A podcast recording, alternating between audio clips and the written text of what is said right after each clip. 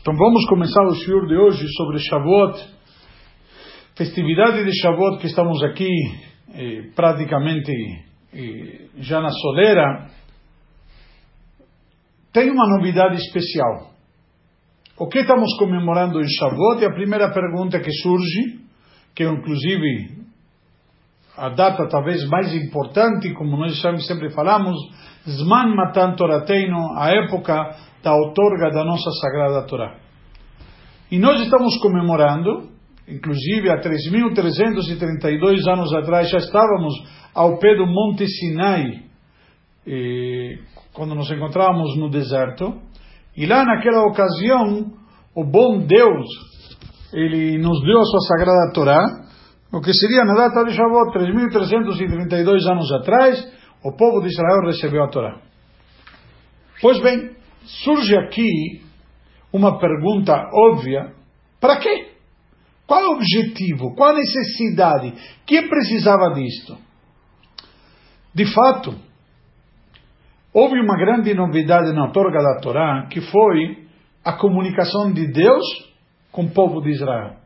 E aqui não foi somente com Moshe, não foi somente com Aaron, foi com mais de 3 milhões de pessoas que estavam presentes na hora. Eles estavam lá, assistiram um momento magnânime onde Deus se revelou e entregou sua sagrada Torá para o povo de Israel. E aqui surge uma pergunta muito interessante. Aqui surge a pergunta literalmente para quê? Por que assim Deus quis? Mas para quê? O que, que se espera de nós? Qual a mudança? O que, que, que, que veio acrescentar ao mundo? Por que, que faço essa pergunta? Pode parecer para alguém uma pergunta simples. Talvez o rabino está querendo buscar ouro onde não tem. Mas, pessoal, realmente a pergunta é muito cabível. Nós já sabemos que quem estava lá no Monte Sinai já tinha ouvido falar de Deus já tinham sido transmitidos de seus pais, de seus professores, já tinham ouvido dos, sei lá, de todas as pessoas diferentes. Cada um em um estava sabendo. Nós já encontramos na Torá citações de Abraão Avino, de Isaac, de Jacob, cumprindo toda a Torá. Nós já estudamos sobre Yosef. E vou mencionar para que ninguém tenha dúvida. Eu vou citar aqui, eu tive preparando um pouquinho essa, essas citações. Quando nós dizemos que todos nossos patriarcas já cumpriram com toda a Torá, nós vemos aqui um exemplo muito prático, muito simples, que é, por exemplo, no caso de Abraão Avino, que está escrito lá que Abraão Avino cumpriu com a Torá, por exemplo, vemos quando tinham os anjos que vieram visitá-lo, diz a Torá, Vaikach Emma Vechalav Ben Avakar Asher Abraão foi e serviu para os anjos que vieram visitá-los leite e manteiga e também o bezerro que ele preparou para eles comerem. Que era a língua, deu para eles, o manjar, como os sábios explicam. E nossos sábios trazem em detalhe por que, a Torá diz que deu primeiro eh, leite e manteiga, os laticínios, e depois deu para eles eh, o bezerro animal para separar entre carne e leite. Abraão deu para eles comer, vamos dizer, num lugar, numa sala leite, noutra sala carne. Abraão cuidou as leis de kashrut. Mais ainda, um pouco mais na frente na Torá encontramos no capítulo 26, versículo 5, quando está trazido aqui que Deus gostou de Abraão. Que Abraão já cumpriu, Vaishmor e guardou Mishmati, a meu, meu cerco, minha, minha proteção, o meu, meu cuidado, mitzvotai, os meus, as minhas leis, hukotai, meus dogmas, vetorotai, minhas leis, e minhas torot. Rashi lá comenta, se alguém vai ver, justamente o que que era, o, o Mishmati, o minhas, eh, minha proteção, são os meus decretos, ou seja, estavam os decretos de nossos sábios, todas as leis, todas as agáditos, tudo mais, como chamamos, relatos que nós falamos Midrashim muitas vezes, Abraão já sabia e já transmitiu. Abraão cuidou de tudo isto. E todas, toda a Torá. Inclusive está trazido lá, toda, quando diz minha Torá, minhas Torot, Torotai diz lá que se refere à Torá escrita e à Torá oral. Que Moshe recebeu no Monte Sinai. Que nós vamos comemorar agora em Shavuot. Então, qual a novidade? O que, que Hashem veio fazer? Entregar a Torá? Já existia antes. Já Abraão já transmitiu. Vamos falar de Yitzhak. Yitzhak, quando nós já vemos a passagem, quando ele vai pedir para seu filho Esav, que era o primogênito, ir à procura de, de como chama, de, de, um, de um animalzinho, para ele fazer, oferecer, fazer um, uma comida, um guisado para o pai, diz ele para Yitzhak, no capítulo 27, versículo 3, eh, Sana kelecha, kelecha telecha bekastecha, betzuda litzaid. Diz, vai lá e caça o animal, e, e, e, ainda diz, Rashi explica que se refere, vai afie bem o, a faca para não fazer, não me dar de comer algo tarev, e vai lá e procure o animal que seja de ninguém, não roube. Eu não quero carne que seja roubada, não quero problemas. Ou seja, Abraão, Yitzhak, perdão, faz questão de pedir para Isaac, me traz algo, traz para 100% kasher. E não somente kasher, sino que seja ético, algo correto. Eu não quero comer, que você me alimente com algo que talvez tenha alguma dúvida aqui. E por último, Yaakov, não temos que ir muito longe, quando Jacob voltou de morar com Labão, que volta com suas esposas, e tem medo, vai se encontrar com seu irmão Esav, depois de ficar 22 anos fora da terra de Israel, Jacob está preocupado. Primeiro, porque, como está escrito na Torá, que ele não cumpriu, não tem méritos suficientes. Quando, quando ele claramente está preocupado se vai me acontecer algo a mim ou eu talvez vou matar. Certo? que a Torá nos conta. Por quê? Porque ele não tinha o mérito de, de respeitar e honrar o pai como seu irmão fez. Vemos aqui a importância do cumprimento da mitzvah de honrar os pais. Tá bom, ele estava impedido porque estava longe, mas de fato não cumpriu. Mais ainda, a Torá nos conta, inclusive, que Yaakov manda uma mensagem para Isaac dizendo: Im Lavan Garti, Pai Haradata. Com Lavan eu morei Pergunta a nossos sábios, para que tem que avisar que ele morou com, essa, com Laban? Nós já sabemos que morou com Laban. Dizem nossos sábios, e Rashi traz o comentário, Garti tem o mesmo valor numérico da palavra Tariag. Em Gematria, numerologia, é 613. 613, ou seja, ele está avisando, olha, eu morei lá, mesmo que eu morei lá, não se preocupe comigo, eu não sou malandro como era Laban, meu, meu sogro, meu cunhado, não tenho nada a ver com, com o pessoal de lá, não, não aprendi de seus atos, eu sou uma pessoa íntegra. E como tal, sou uma pessoa íntegra, cumpria 613 mitzvot. Ou seja, que na prática estamos vendo que ele cumpriu as mitzvot. Mas ainda uma passagem que esqueci de mencionar, que Jacob no caminho para ir para Harán, quando foi lá para a casa de Betuel, Laban, etc., quando ele foi para lá, o que, que acontece com ele? Ele ficou estudando na Yeshiva de Shem Be'ever. Na Yeshiva de Shem Be'ever. Que, que Yeshiva ele estudou? E que Torá ele estudou nessa yeshiva? Se nós analisarmos de fato, temos aqui, Baruch Hashem, uma, um, um, um, como se diz, um caudal muito grande de fontes de como que a Torá já existia no mundo, como a Torá estava no mundo. Tendo toda essa luz, surge uma pergunta interessante: o que que a Torá vem nos ensinar? O que que veio a novidade de Matan Torá, da outorga da Torá? Em relação a isto, na verdade, vamos então começar a analisar a própria outorga da Torá e tentar entender o que que Hashem espera de nós, o que que ele está nos ensinando, o que que ele está, de alguma maneira, a novidade. Aproveitar neste momento, já a pessoa está com atenção, antes de começar a entender e explicar, dedicar o shiur para a elevação da alma de Dona Perla Batefraim Fischler Levi, a sogra do Sr. Jaime, que conhecemos muito bem, era frequentadora quando estava aqui no Brasil, e ela, hoje o Yurtzai dela, que tenha uma elevação na nossa Neshama, e se Deus quiser seja uma Litzioger para toda a família e para toda Israel, e por que não para toda a humanidade, que tanto precisamos neste momento de bênçãos, se Deus quiser, para passar logo esse momento que estamos passando. Então, a Torá nos conta que quando Deus se revelou para Moshe, a Torá nos conta uma introdução diferente do que todas as formas, que, outras maneiras que encontramos na Torá.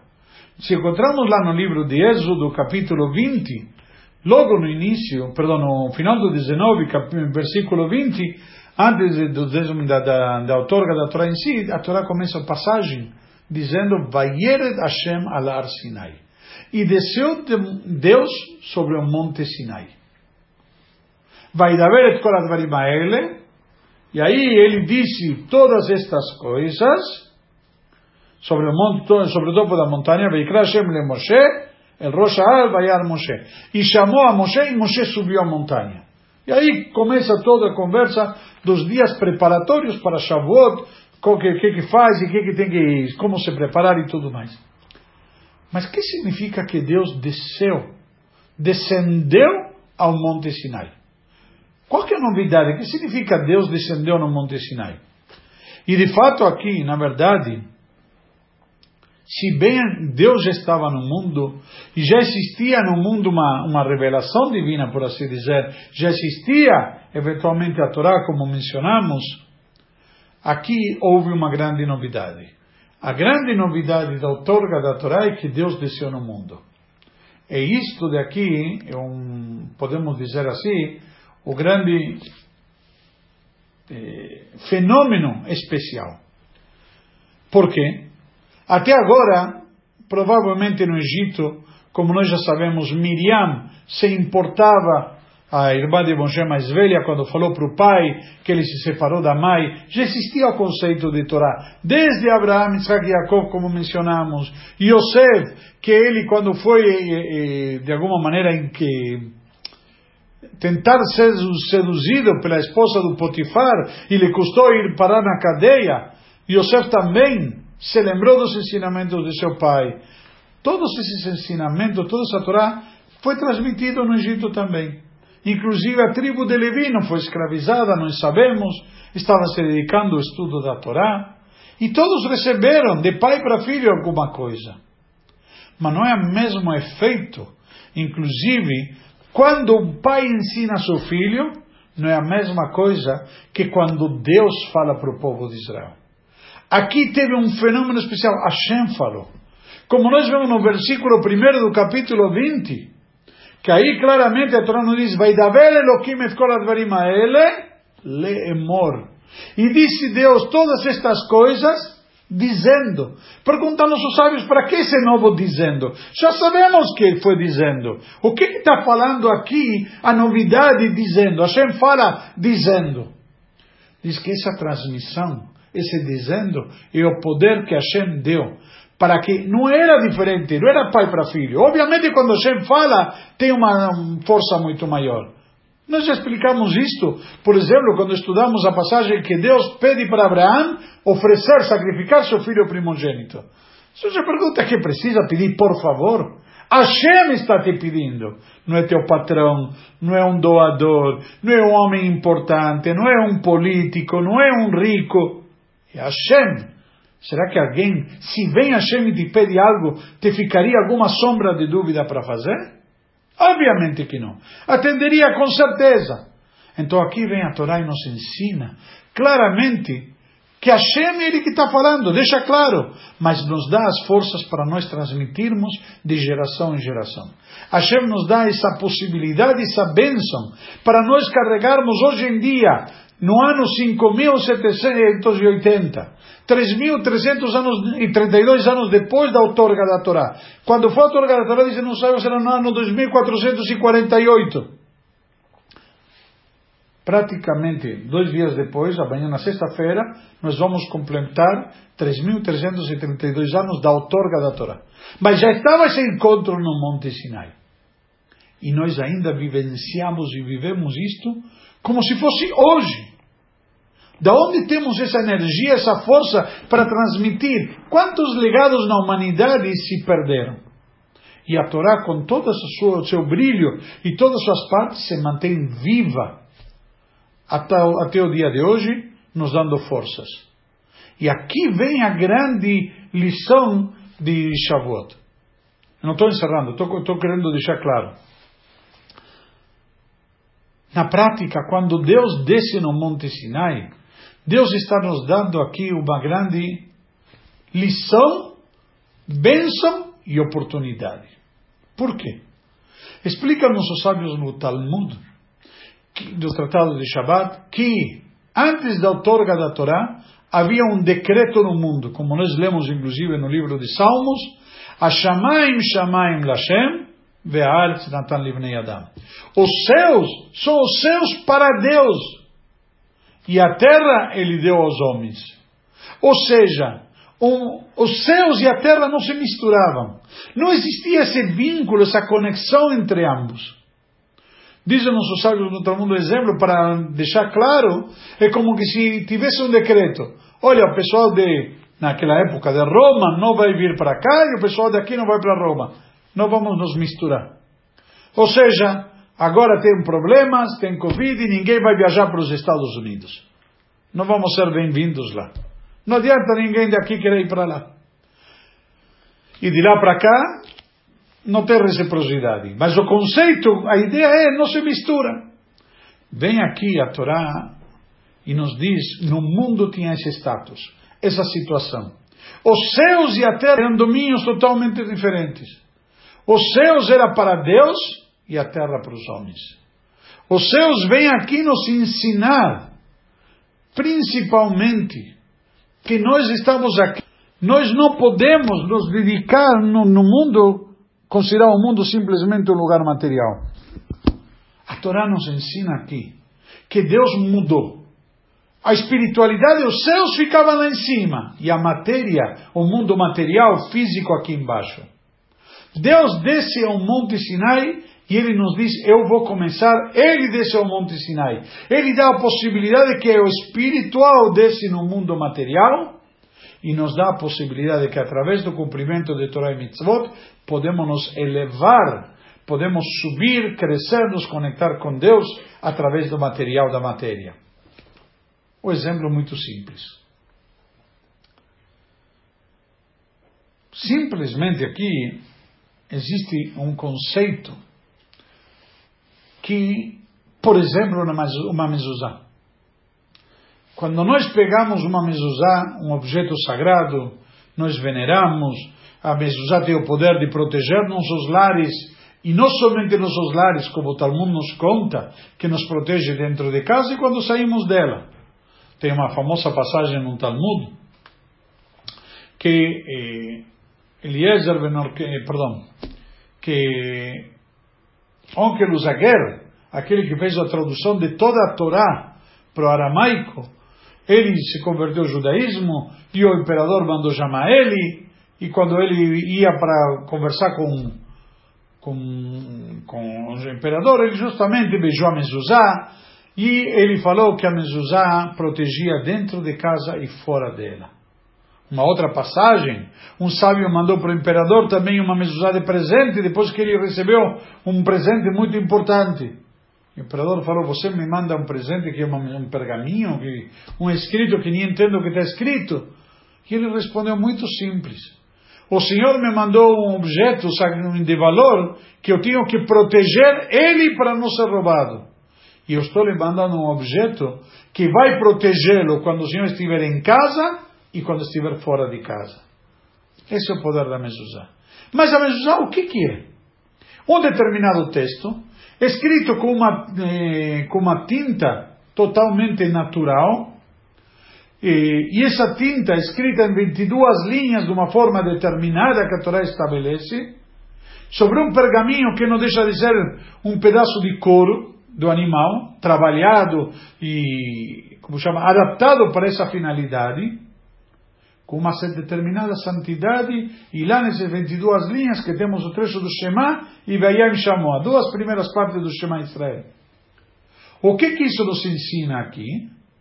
Que esse objeto deixou de ser simplesmente pergaminho, deixou de ser simplesmente um texto, se transformou numa mezuzá.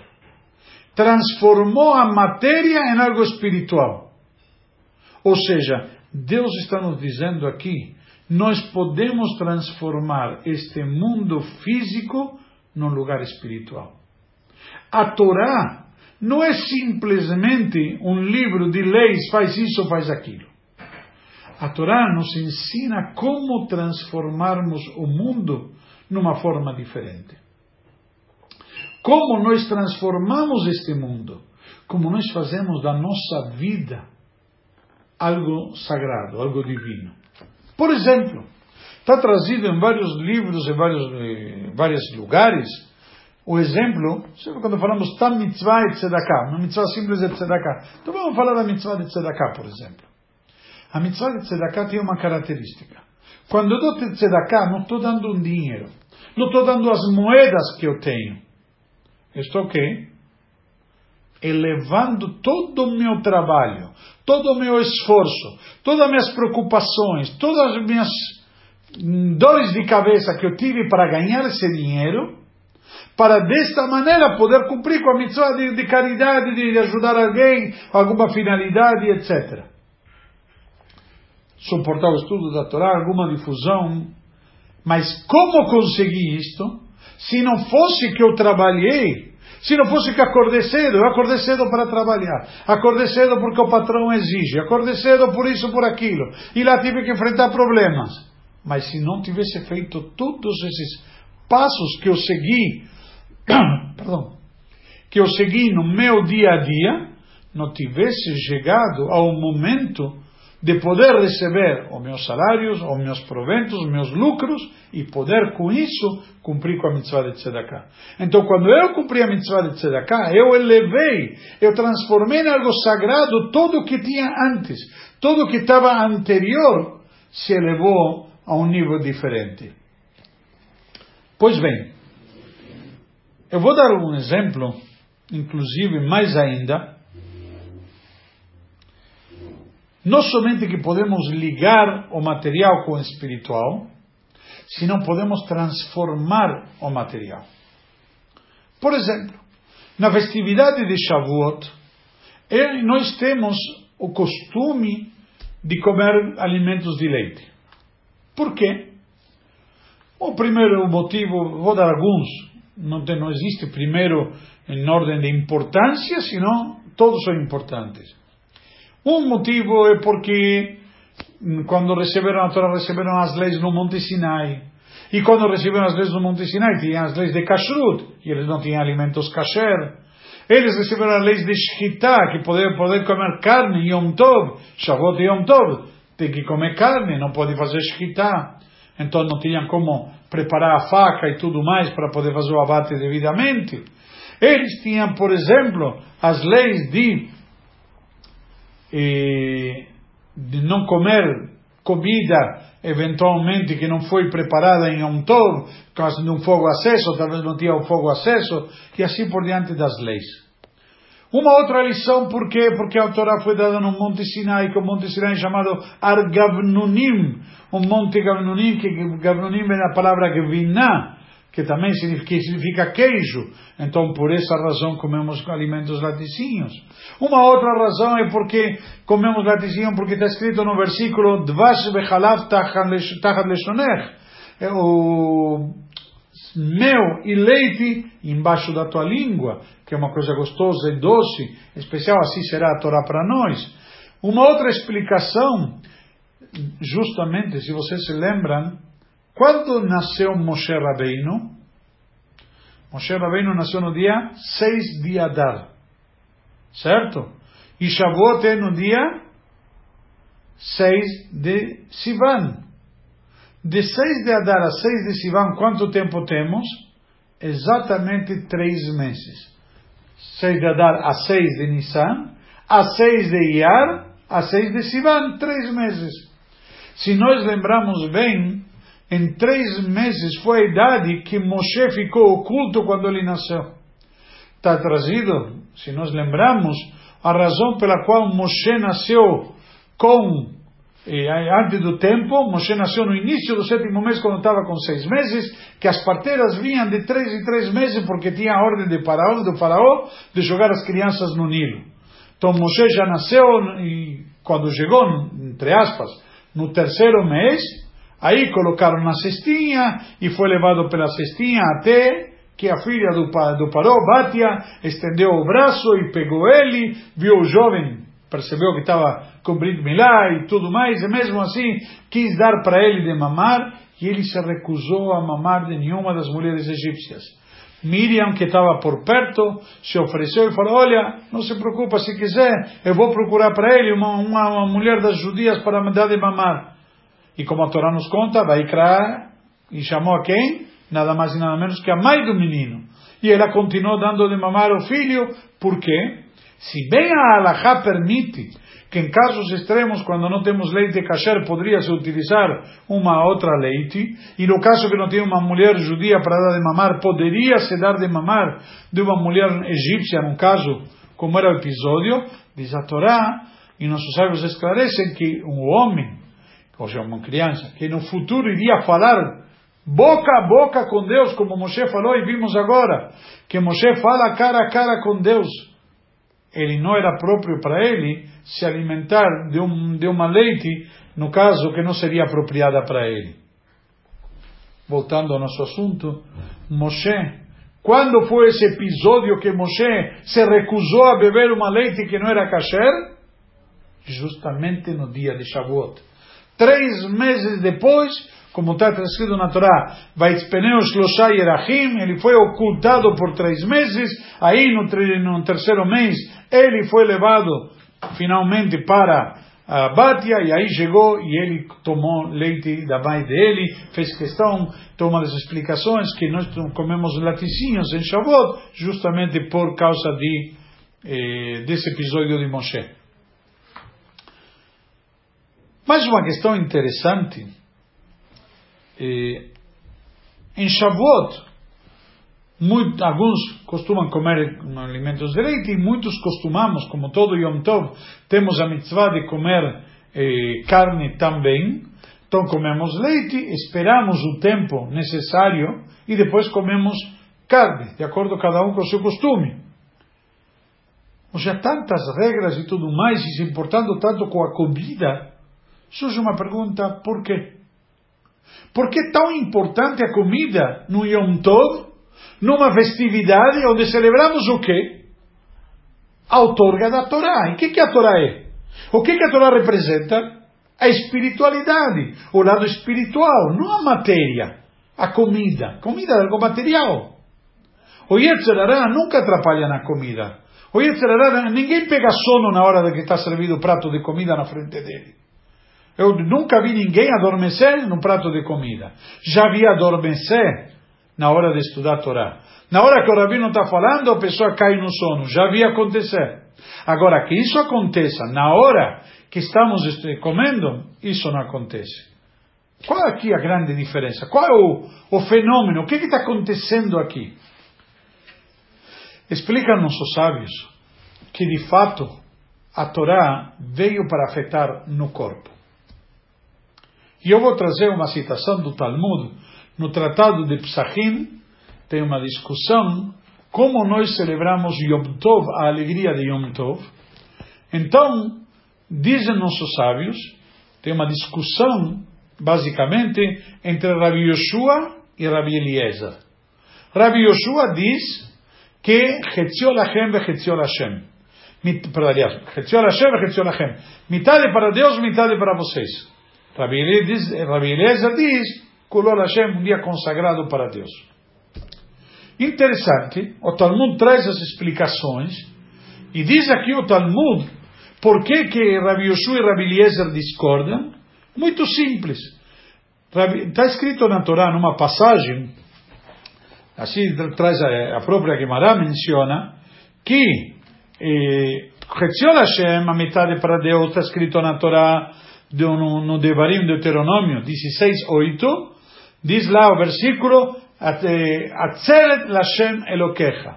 Será um dia de Atzeret, um dia que você vai parar, Atzeret vem da palavra Atzor, parada, uma parada para Deus teu Senhor. E metade para vocês, já nós temos o direito de usufruir esse dia para nós, para nosso prazer, como está escrito, o. Assim está escrito no livro de Bamidbar, Números, capítulo 29, versículo 35. Então surge aqui uma pergunta. Se num lado está escrito que é um dia de parada para Deus, e no outro lado, dia parada para vocês, diz Rabbi Yoshua muito eloquentemente, vemos aqui que Deus quer metade para ele, metade para vocês. Ele, num lugar ele te diz, consagra o dia para ele, consagra o dia para vocês. E são todas as festividades. O Talmud vai mais longe, que de fato tem outras datas que devemos comer, mas uma, a discussão entre os dois, só que em seguida o Talmud traz aqui, eu vou, vou simplesmente que Rabi Eliezer diz que todo para Deus ou todo para vocês. Logo em seguida diz a Gemara, traz um comentário, Rabi Elazar Omer, diz Rabi Elazar, Akol Modim Beatzeret Devain Anami Lachem. Que em Atzeret, em Shavuot, tem que ter Lachem também. Akol Modim significa que Rabi Eliezer também vai concordar com Rabi Yoshua, que também nesta data devemos nos consagrar também para o corpo. Tem que ter a parte do corpo. E aqui, justamente, não entendemos. Em Shavuot, que é a data mais espiritualizada, mais que comemoramos o que em Shavuot? A outorga da Torá. Espiritualidade. Deus deu no Monte Sinai. Nos deu a Torá, nos deu o Espírito. Então, por que que vem aqui a Torá e nos diz que justamente o homem que é mais rigoroso nos diz o quê? Não, em Shavuot vocês devem comer. Em Pesach devo comer, que vou comer a matzá, porque lembrei que saí do Egito. No Egito não tínhamos o que comer. Entendemos. Em Sukkot, que são as três festividades, Pesach, Shavuot e Sukkot. Em Sukkot eu devo comer porque vou comer aonde? Na Sukkah, que Deus nos protegeu na Sukkot e lá eles dormiram e comeram. Então nós também vamos evocar. Então precisamos comer. Mas Rabi Eliezer diz aqui não. Rabi Eliezer menor que nós, Rabi Eliezer Agadol, ele diz o quê? Não, senhores. Em Shavuot, justamente, vocês vão comer. Justamente na data, não nas outras. Nas outras ele diz, você fica na sinagoga estudando Torá. Não precisa ir para casa comer. Deixa eles comer, você fica se consagrando para a Torá. Como a Torá, como o próprio Talmud nos descreve em outra passagem, O que nos ensina aqui a Torá é uma grande lição. Mas é, é, é, que devemos comer. De aí, comer leite, comer carne. Devemos nos alimentar em Shavuot. Shavuot seria apropriado, tem uma famosa história, que, para, para entender melhor a pergunta, tem uma famosa história que Rabi Eliezer, eh, o Rabi Yaakov de Dubno, Magid de Dubno, numa oportunidade foi passar Shavuot com o Gaon de Vilna. E na oportunidade, com Rabi Eliyahu de Vilna, eles foram passar juntos, e na noite, depois de jantar, foram para a sinagoga, e o Gaon de Vilna, ele pegou o livro famoso que se costuma estudar na noite de Shavuot, o Tikkun, e lá no Tikkun Leil Shavuot, ele estudado, cada, lendo todos os trechos de Shavuot que são correspondentes. Surge uma pergunta aqui, o que, que fez o, o Magid de Dubna? Ele pegou uma Gemara, e foi sentar a estudar a Torá. O Gaon de Vilna ficou surpreso, porque o costume tradicional é a gente ler esse livro que tem uma passagem de cada parashá da Torá, de cada capítulo do Tanakh, da Mishnah, do Talmud, do Zohar, etc., das 613 mitzvot. Então você pega um pouco de toda a Torá. Então nesse dia estamos comemorando com toda a Torá. Ele foi sentar a estudar uma Gemara, uma Torá. Pergunta o Gaon de Vilna para o Magid de Dubna, para que? Qual o sentido? O, Gaon, o Magid de Dubna respondeu uma, pergunta, uma resposta muito interessante. Ele falou, vou te dar um exemplo. Tem um vendedor que ele vende tecidos nas feiras e ele vai se, se, desloca da sua cidade e vai em vários lugares e vende diversos tipos de tecidos. O que, que acontece quando ele volta para casa depois de estar na feira? Ele vai no seu depósito e separa todos os pedidos. esse pediu lycra, esse pediu jersey, esse pediu algodão, esse pediu assim, esse pediu assado, e vai separando todos os pedidos para entregar para eles. Finalmente, chega um cidadão que foi vender, mas ele no depósito dele está vazio. O que, que ele tem que fazer? Não separa a mercadoria. Quando ele não tem mercadoria no depósito, ele tem que fazer o quê? Começar a procurar mercadoria para estocar, para ter o quê? Entregar para eles. Diz, Shavuot é esta data. A data na qual cada um de nós estamos procurando mercadoria e separando. Falou, o senhor que estudou o ano inteiro tem Torá, o senhor pega um pouquinho de cada coisa do que tem e entrega. Eu, o ano inteiro, estou passeando, indo de um lado ao outro para fazer as prédicas e transmitir minhas mensagens. Então, nesta data, o que, que eu tenho que fazer? Nesta data, eu vou e tenho que me abastecer, justamente de Torá. Por isso que peguei um livro para aproveitar e estudar, me abastecer. Ou seja, vemos a espiritualidade que tem nesta data de Shavuot. Então, se temos toda essa espiritualidade, todo esse estudo de Torá, esse compromisso, essa revivência, que nós justamente a cada ano lemos e fazemos questão que todo mundo venha na sinagoga para ouvir a leitura dos Dez Mandamentos. Vou aproveitar um parênteses importante. Este ano, muito atípico, que não vamos estar, por razões óbvias, na sinagoga lendo os Dez Mandamentos, cada um deve na sua casa ler, pegar o Humash ou no próprio Sidur e ler a passagem da outorga da Torá dos Dez Mandamentos, seja do capítulo 20 do Êxodo, seja do próprio Sidur, que tem na leitura da Torá como vai ser enviado o guia e, oportunamente antes de Yom Tov, para cada um poder saber quais são as leis da Torá que devem seguir.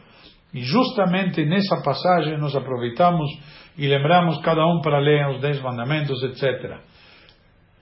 Aproveitar, muitos estão preocupados com a leitura dos Dez Mandamentos. Cabe aqui lembrar que a leitura dos Dez Mandamentos em Shavuot, al pi tem uma força porque re, rememora, revivencia em todos nós, as revive em todos nós aquele momento magnânime da outorga da Torá, é como a leitura da Torá em todo Shabbat, todo Yom Tov, toda segunda e quinta-feira, Rosh Chodesh, sábado à tarde, que não temos minyan e não lemos a Torá, então lemos do Humash do, ou do Sidur. Então, nesta semana, a mesma coisa, não é porque são os dez mandamentos que passa a ter uma importância maior, ou uma relevância maior, ou tem alguma coisa especial, é igual como todos os outros, que lamentavelmente vamos estar impedidos de ler na sinagoga. Continuando então, que nós lemos então em Shavuot os dez mandamentos, toda essa espiritualidade e tudo mais, então justamente, por que que precisamos comer? E aqui é a grande lição. Em Shavuot todos concordam que precisamos comer, porque justamente dando prazer ao corpo, o corpo também servir a Deus, entender, Shavuot vem nos ensinar justamente por isso que Rabi Eliezer concordava, assim está trazido inclusive no livro Teixiches e o Rebbe explica que essa grande novidade de Shavuot, diferente dos outros Yomim Tovim. Os outros Yomim Tovim, estou lembrando a saída do Egito aqui, aqui vemos o sentido para que, que veio a Torá. Tem que comer. Por quê? Porque a Torá veio para agir no mundo físico e material. A Torá veio para nos ensinar a como viver de acordo com a Torá. A Torá é, como diz o versículo, que ela é nossa vida e nossa forma de vida. A Torá é minha forma de vida. Ela simplesmente me ensina como que eu devo viver, como eu devo me conduzir. A Torá vem me ensinar como eu vou progredir, crescer e evoluir. Como vou me transformar num ser humano espiritualizado, um ser humano melhor. Aquele que tem Torá está conectado com Deus, ele tem uma espiritualidade diferente. Aquele que lamentavelmente não tem, é mais um, é diferente. Falta nele essa conexão, esse espírito, esse lado espiritual. Principalmente, como nós vemos aqui a passagem de Rabi Eliezer e Rabi Yeshua. Rabi Eliezer nos ensina claramente que devemos comer em Shavuot, porque isto faz parte da nossa alimentação. Inclusive tem uma, uma discussão semelhante em relação a Seudah Shlishit. Na, no sábado temos obrigação de comer três refeições, dizem nossos sábios. Sexta-noite, sábado de manhã e sábado à tarde. E a sábado à tarde tem uma discussão, se a pessoa comeu muito, por exemplo, agora é horário de inverno, a gente almoça eventualmente uma, duas, três da tarde, termina de almoçar, a saudade de Shabbat, com a família, tudo mais, e depois cinco já tem que estar comendo de novo. Como dá para comer de novo? Então é verdade, você come menos para já se ter em consideração. Mas muitas opiniões dizem que não devemos comer à tarde, porque é um momento muito elevado. O momento de sábado à tarde está comparado com o momento prévio da revelação de Mashiach, Raive de Kolraivin, o momento mais elevado quando Mashiach vai chegar, etc. As revelações máximas. E nesse momento vamos comer. Então está trazido na Lachá que mesmo a pessoa que não pode comer, não consegue, alguma coisa tem que comer. Tem que ter pelo menos o que chama Teimá Kolshei. Pelo menos experimentar alguma coisa. Mas por que temos que experimentar alguma coisa? Qual é o sentido?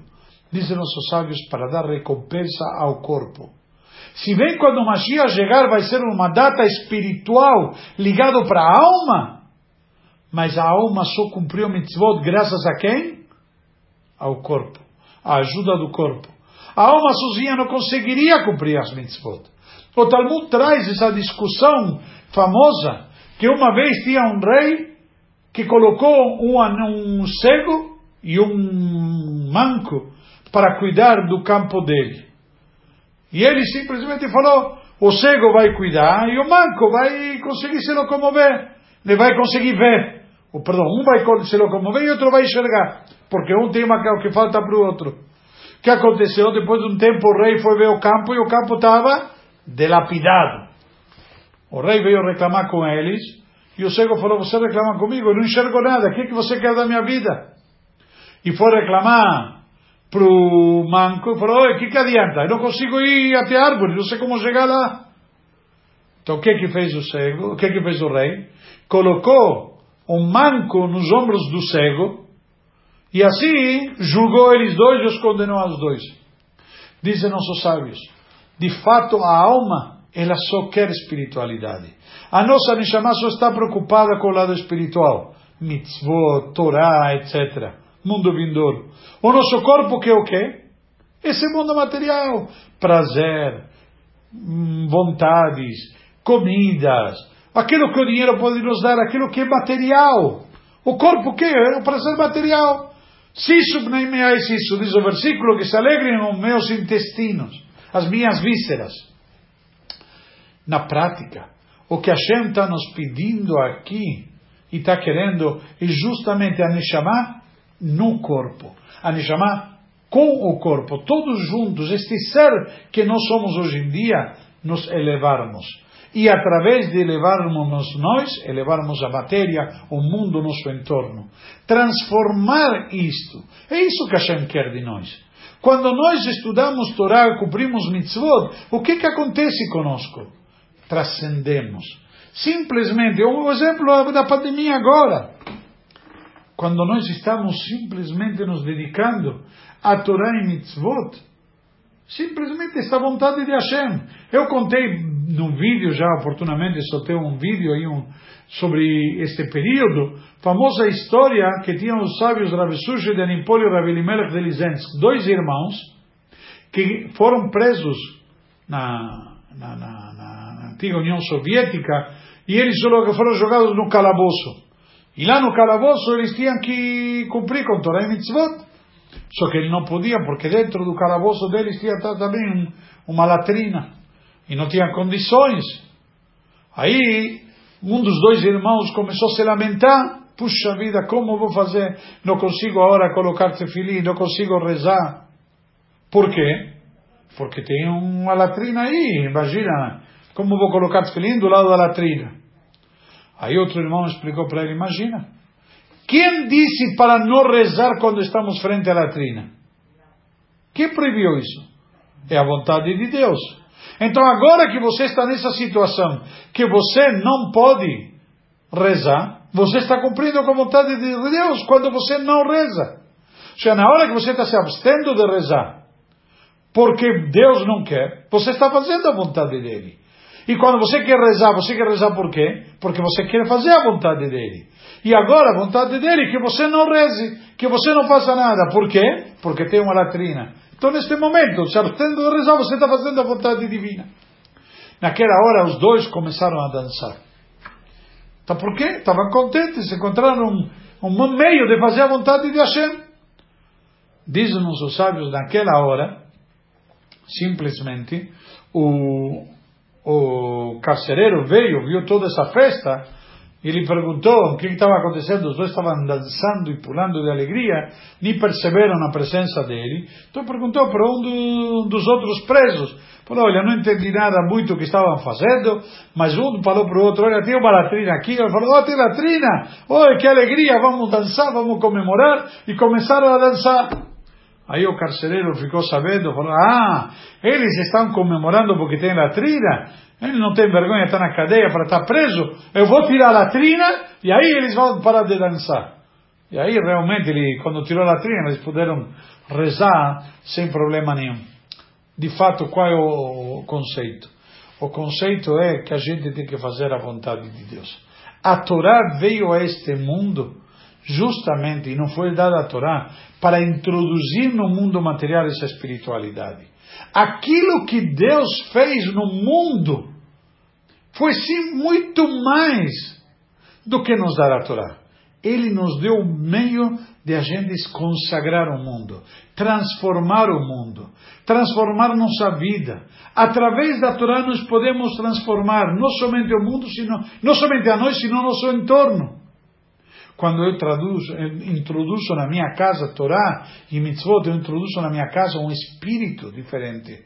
Transformo o ar de casa, a família, numa situação totalmente diferente. E nós vemos de fato que uma família onde tem Torá e mitzvot é diferente de uma outra família uma família onde tem uma espiritualidade, onde literalmente Deus está presente. O que, que Deus quer? Que a gente faça, como dizem nossos sábios, uma moradia para Deus. Ele quer vir morar aqui conosco. Imagina, Deus morar na minha casa. Logicamente que transforma a minha casa num lugar diferente. Em a casa de Deus. É isso que eu posso fazer na minha casa, no meu escritório, na minha na sinagoga, na loja, na fábrica, onde for, cada um que está no consultório, ele pode transformar esse lugar num lugar onde Deus está presente. E como se faz isso? Justamente através da nossa Sagrada Torá. É isso que a Torá e as mitzvot vêm fazer. Eu vou comentar aqui uma história que aconteceu comigo. Quem me conhece há muitos anos deve lembrar que há muitos anos atrás eu tinha o hábito de fumar. Não é motivo de orgulho, mas em um ano eu várias vezes, entre aspas, como muitos eh, devem saber, várias vezes eu parei de fumar. E numa oportunidade que eu parei de fumar, eh, seja, eh, quando na verdade parei na última vez, porque as outras voltei a fumar, só interrompi. Mas na última, quando parei de fumar mesmo, foi uma decisão de Yom Kippur. Todo ano para Yom Kippur tem um hábito de tomar uma decisão no aspecto espiritual e no aspecto material. E tanto para com Deus e para com semelhante, questão minha. Então, uma decisão que tomei em relação a mim, física, vou parar de fumar. E parei de fumar de fato, e várias oportunidades me deu vontade, sinceramente, de fumar várias oportunidades que tinha um maço de cigarro por perto, ou estava numa ocasião que estava todo mundo fumando, ou vai visitar um amigo que está com charuto, ora vina, pega o charuto aí, isso não é fumar, você não traga, não engole, fez vos. Mil argumentos que já ouvi N desses, N tipo de argumentos diferentes desse tipo, mas aquele dia, cada vez que fui, falei, olha, é uma decisão de Yom Kippur, e não posso fazer isso com a decisão de Yom Kippur. E não voltei a fumar. E o que quero mostrar? A força que tem o Yom Kippur, que consegui. Das outras vezes voltei, mas espera aí uma decisão de Yom Kippur. E mesmo quando eu fumava, eu reparei, quando, durante Shabbat, Yom Tov, ou como neste caso, que vai ser dois dias seguidos, sexta e Shabbat, dois dias seguidos, eu não sentia vontade de fumar. E tive vezes que foi Yom Tov, dois dias, quinta e sexta, e Shabbat, já três dias seguidos. Nenhuma vontade. E quando era Shabbat sozinho, Shabbat inteiro passava. Terminava Shabbat, atajo nantano, terminava a terminava a reza, quem tinha um cigarro, aí vinha vontade de fumar. Até que uma oportunidade eu percebi e não gostei, falei, puxa vida, não pode ser que o vício vai me dominar tanto. Então tomei uma decisão. Eu não vou fumar mais antes de fazer Abdalá. Pelo menos tem que fazer Abdalá. É incrível como não tinha problema. Até Abdalá eu não tinha necessidade de fumar. Fazia Abdalá e me dava vontade. Isso é uma experiência que aconteceu comigo. Tem N histórias e experiências que já aconteceu com pessoas de como que a Torá realmente você não sente vontade. Crianças, que você educa as crianças, isso não é kasher. Uma criança, eu te falo por meus filhos, o Rabino Abraão pode falar dos filhos dele, qualquer outro rabino pode falar dos filhos dele. Literalmente incrível, criança. E você leva a criança junto no aniversário de corte de cabelo de uma criança de três anos e servem coisas que não necessariamente são kasher, você foi dada mais alto, entra e sai, mas a criança vê, você fala para a criança, olha, não pode pegar, não é kosher. Uma vez me mandaram que uma mulher de cor em Nova York estava com um filhinho no supermercado, um episódio muito engraçado. E a mulher estava falando para a criança, estava no, supermercado, tudo mais, e a criança pediu para a mãe que queria determinada guloseima que estava lá na prateleira, e a mãe falou para o filho, não, isso não se pode, isso não é kosher. E o filhinho, igual que a mãe, de cor, tudo bem. Um, um, um homem religioso estava por perto, um Yehudi, e, uh, perdão, Yehudi que não era religioso, mas perguntou para ela, desculpe, a senhora é judia? A senhora está perguntando, falando para o seu filho que aquela guloseima não é kosher? Aí ela falou, simples, na verdade, eu não sei.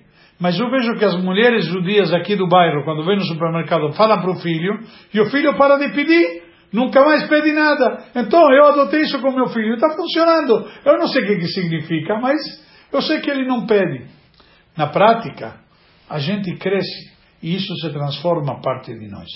A Torá se transforma em uma parte de nós de tal maneira que nos transforma. Algumas pessoas conseguem essa transformação sem a Torá e mitzvot. Eu vou dar um exemplo prático. Um diabético que ele sofre, e não são muitos os casos, que ele sofre pela diabetes dele, então o que, que ele faz? Ele evita a mesa de doses. Não se aproxima. Ou algumas mulheres, quando vai em festa, casamentos, etc., evita a mesa de doses. Garantia para não se aproximar e comer. Mas, na verdade, quando fica perto, tende a ficar com receio e talvez Deus nos livre de comer aquele doce e eventualmente depois aplicar uma injeção de insulina a mais, ou sofrer as consequências. A Torá nos ensina que não preciso chegar nesse extremo. Eu posso, entre aspas, mudar minha natureza e seguir minha vida de acordo com os ensinamentos divinos. Não por o castigo, pela consequência negativa. Não porque isso vai me fazer que vou ter que, que jejuar, vou ter que pagar tanto de penalidade. Porque eu acredito que Deus não é um Deus que quer castigar. No caso, Ele quer nos corrigir. No caso, Ele quer nos endireitar. Mas Ele não quer castigar. Deus é o Pai. Como nós falamos, Avino Malkeino, nosso Pai, nosso Rei. Deus, como Pai, Ele quer que beneficiar e dar bondade para seus filhos. Hashem quer nos dar de bom e do melhor. Tudo o que Ele quer que a gente esteja bem.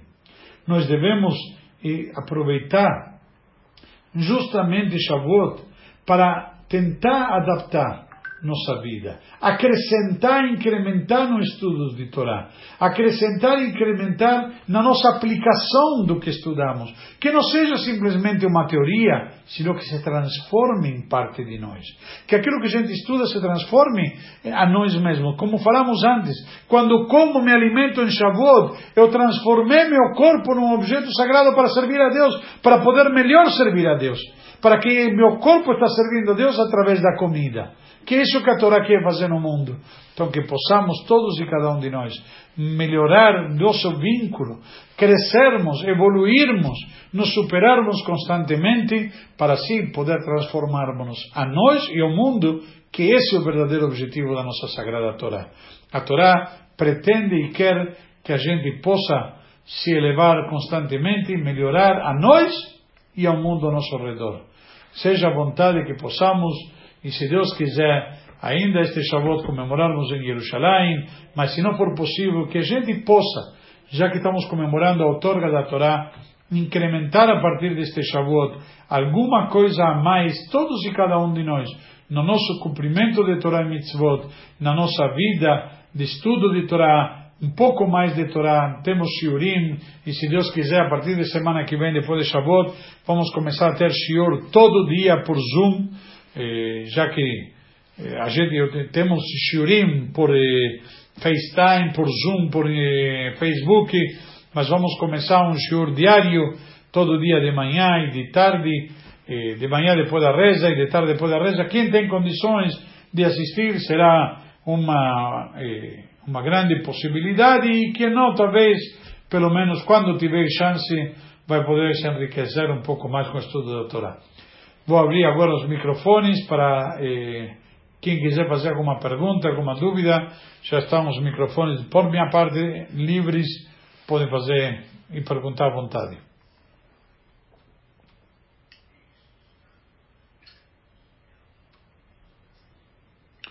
Uma das duas, ou não tem perguntas, ou todo mundo literalmente foi muito claro, ou deixei todos em silêncio. Ou estão comendo bolachinha.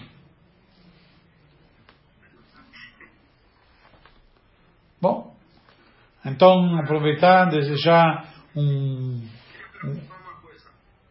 Pois não. Não sei quem é, mas alguém queria perguntar uma coisa. Como? Sim, sim, Jacques. Alô? Como a gente vai ter, não vai ter a Torá, a gente vai rezar ou vai seguir pelo Sidur. Eu queria ter, tem alguns trechos que a gente não lê ou não fala. E eu gostaria de saber quais são para a gente não fazer alguma coisa errada. Não entendi a pergunta, desculpe. Está falando, fazendo uma pergunta em relação à festividade de Shavuot? Não, às rezas de Shavuot. Reza de Shavuot. Em relação à reza de Shavuot, em relação à reza de Shavuot, eu falei, vamos mandar um guia com todas as partes que se devem rezar e as partes que não se devem rezar, vai no guia estar mencionado, claramente. Inclusive, vamos ter como Pesach, tivemos o Iskor, eh, que vamos fazer da sinagoga eh, próximo do Sefer Torah. Quem quiser mandar as listas e tudo mais, vai ter o, a partir de amanhã já disponível para mandar. E quem quiser fazer a doação correspondente do Iskor, também para lembrar os entes queridos, pai, mãe, etc., que não estão fisicamente entre nós, também poder homenageá-los e, e lembrá-los na data de Shavuot, que será feito no Shabbat de manhã. E se alguém tem dúvida como será, constará no guia, pode ser feito em casa, em silêncio, em, em, a sós, sem a presença do minyan.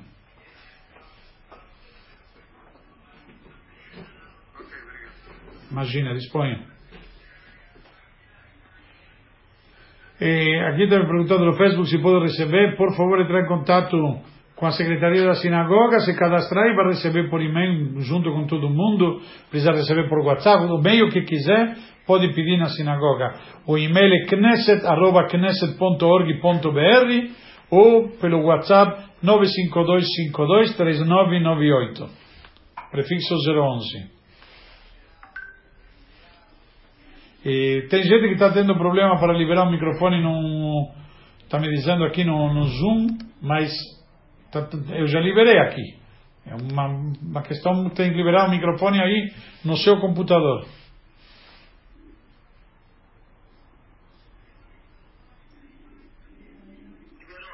Pois não, um pouco mais alto, por favor. Pois não? Ah, pensei que queria falar, mas eu queria fazer uma pergunta.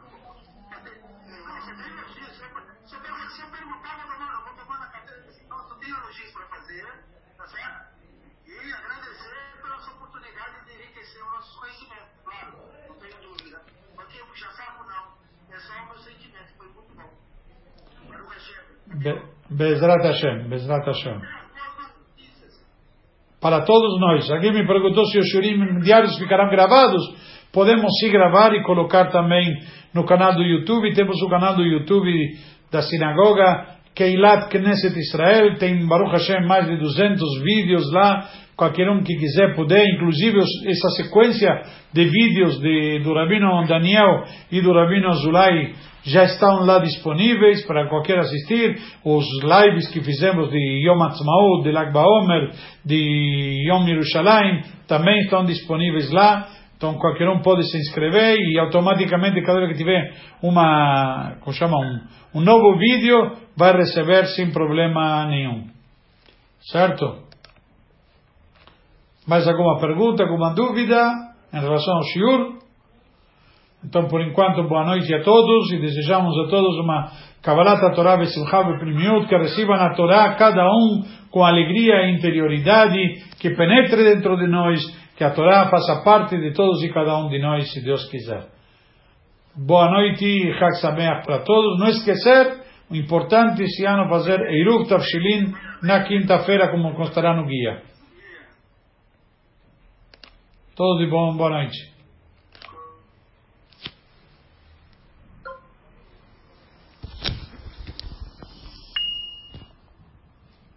Tá?